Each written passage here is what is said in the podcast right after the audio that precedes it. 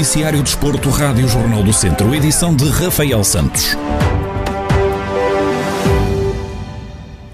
O Tondela recebeu e venceu o Gil Vicente em jogo da jornada 21 da Primeira Liga e somou a quinta vitória consecutiva no estádio João Cardoso. A equipa beira entrou no encontro praticamente a vencer, uma vez que o golo da vitória foi marcado logo ao minuto 3, isto depois de ter sido assinalada uma grande penalidade contra o Gil Vicente. O lance gerou bastante controvérsia e terminou com a expulsão de Ruben Fernandes, capitão dos gilistas, que negou um golo a Mário Gonzalez com a mão. No final do encontro, Paco Ayestaran, treinador do Tondela, admite que deveriam ter definido o jogo ainda na primeira parte. O jogo se nos puso muito bem de, de início. A partir. O jogo ficou muito bom para nós desde o início. A partir daí acho que tivemos três, quatro oportunidades de golo bastante claras, em que o guarda-redes esteve muito bem. Não fomos capazes de aproveitar a nossa superioridade. Já no segundo tempo, nos primeiros 15, 20 minutos, estivemos muito mais objetivos no nosso jogo, fizemos chegar a bola aos corredores com bastante facilidade e depois disso o John Morillo chegou à linha de fundo por três ou quatro vezes, mas não conseguiu encontrar o passo final. Por isso tínhamos de ter finalizado o jogo antes. É claro que sabíamos que o Gil Vicente, numa bola, podia hum, fazer o golo e creio que aí estavam os problemas que tivemos nas bolas paradas. Mas hum, a partir daí perdemos um pouco o controle da bola nos últimos 20 minutos. É o que acontece quando não aproveitas as suas oportunidades. Às vezes ficas um pouco nervoso e acho que foi por isso que perdemos a bola. Às vezes ficas um pouco nervioso ao final e creio que fruto desse nerviosismo perdimos um pouquinho a bola, não? Ricardo Soares, o treinador do Gil Vicente, analisa os lances que marcaram o duelo e deixa críticas à arbitragem. No futebol português parece que dá jeito de fazer barulho.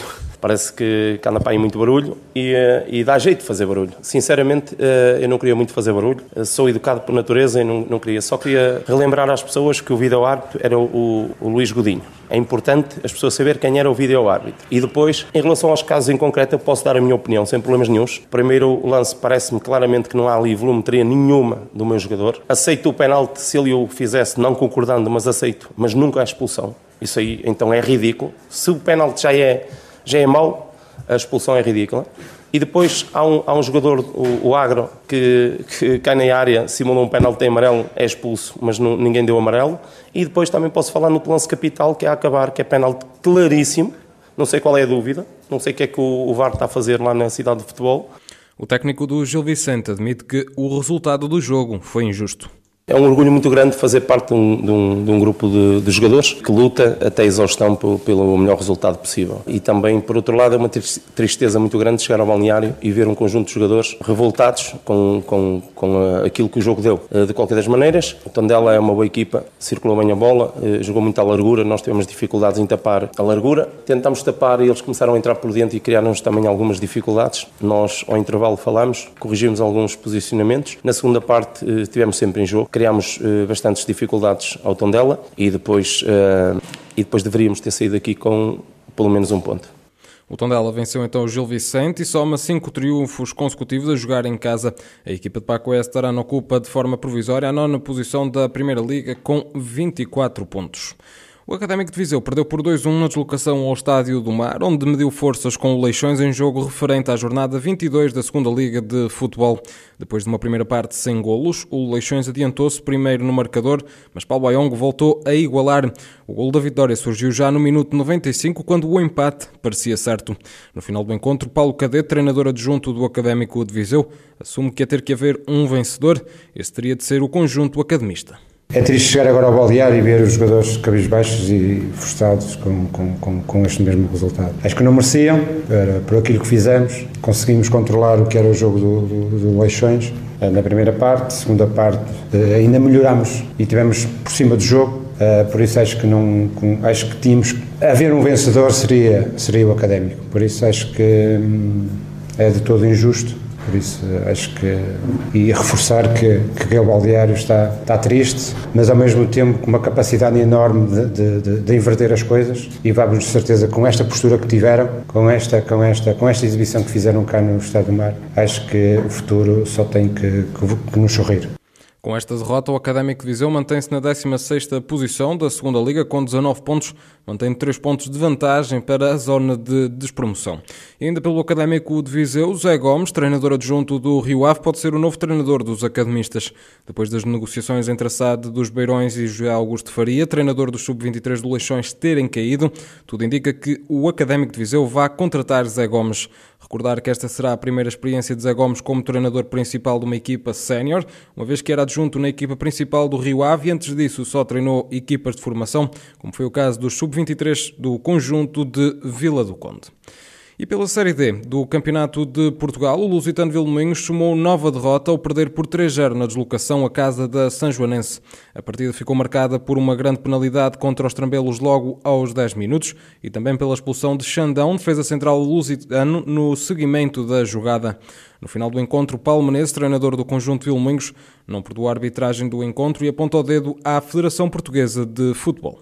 Condicionados logo a perder um 0 um e com menos um torna-se muito difícil. Eu, eu sinceramente não sei o que é que a arbitragem, o que é que a Federação quer do futebol português e gostava mesmo que isto chegasse mesmo à Federação, porque isto é, é, não tem pés na cabeça, não tem pés na cabeça. Porque hum, nós queremos trabalhar, nós queremos uh, jogar, se descêssemos tinha que ser no, no, no, campo, mas não nestas condições. Que não, parece que já começou colorosa e, aliás, acabou os últimos 20 minutos colorosa, já, já fomos condicionados nesse sentido e aqui foi logo no início. Não, não, tem, não, tem, não tem ponta por onde se lhe pegue. Isso é este o futuro que a, que a Federação quer para o futebol português, pois parabéns, parabéns, porque parece que há uns anos para cá, uh, uns anos que eu estive fora e voltei e pensei que isto estava melhor, mas acho, acho que não. Uh, e é o rumo que, que, o futebol português tem. Deve haver muitos favores para pagar uh, e depois, claro, tem que, tem que, haver, tem que haver alguém que, que os pague. E neste caso está a ser o, um, o Lusitano Vilmoinhos, não tenho dúvida nenhuma. Lamentavelmente é assim. Com este resultado, o Lusitano continua na 11ª e penúltima posição da Série D, com 13 pontos.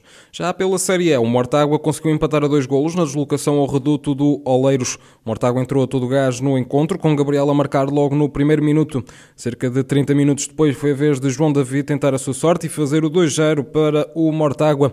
O Oleiros reduziu ainda antes do intervalo para 2-1 e já na segunda metade empatou o jogo a duas bolas. No rescaldo do duelo, Rui Gomes, treinador do Mortágua, admite que este foi um resultado ingrato, mas não injusto é um jogo extremamente difícil, num campo de dimensões mais reduzidas do, do que o nosso, contra um, um, adversário muito valioso, tanto coletivamente como individualmente, mas entramos muito bem no jogo, fizemos logo um golo no início do jogo, conseguimos controlar o adversário e as iniciativas deles, e depois conseguimos chegar ao, ao 2-0, no meio da primeira parte. O Olaris também, em alguns momentos, superiorizou-se no jogo, e acabam por um, marcar de penalti, mesmo no fim da, da primeira parte. Na segunda parte, o jogo parece-me equilibrado, temos uma bola para 3 a 1 que acertámos na barra, barra e a partir dos 70 minutos o Oeiras tomou conta do jogo e tentou, aproximou-se do nosso, eh, ficou mais no nosso meio campo e acabaram por ter outra grande penalidade e marcaram, marcaram o 2-2. Daí até ao fim parece-me que o jogo podia pender para, para os dois lados, acaba por ser um resultado ingrato para aquilo que a gente fez, mas não digo que é um resultado injusto. Depois deste jogo, o Mortágua ultrapassou o Alcaíns e ascendeu ao décimo lugar com 15 pontos somados, os mesmos que o Carapinheirense, que está em nono lugar e no primeiro lugar da zona de despromoção.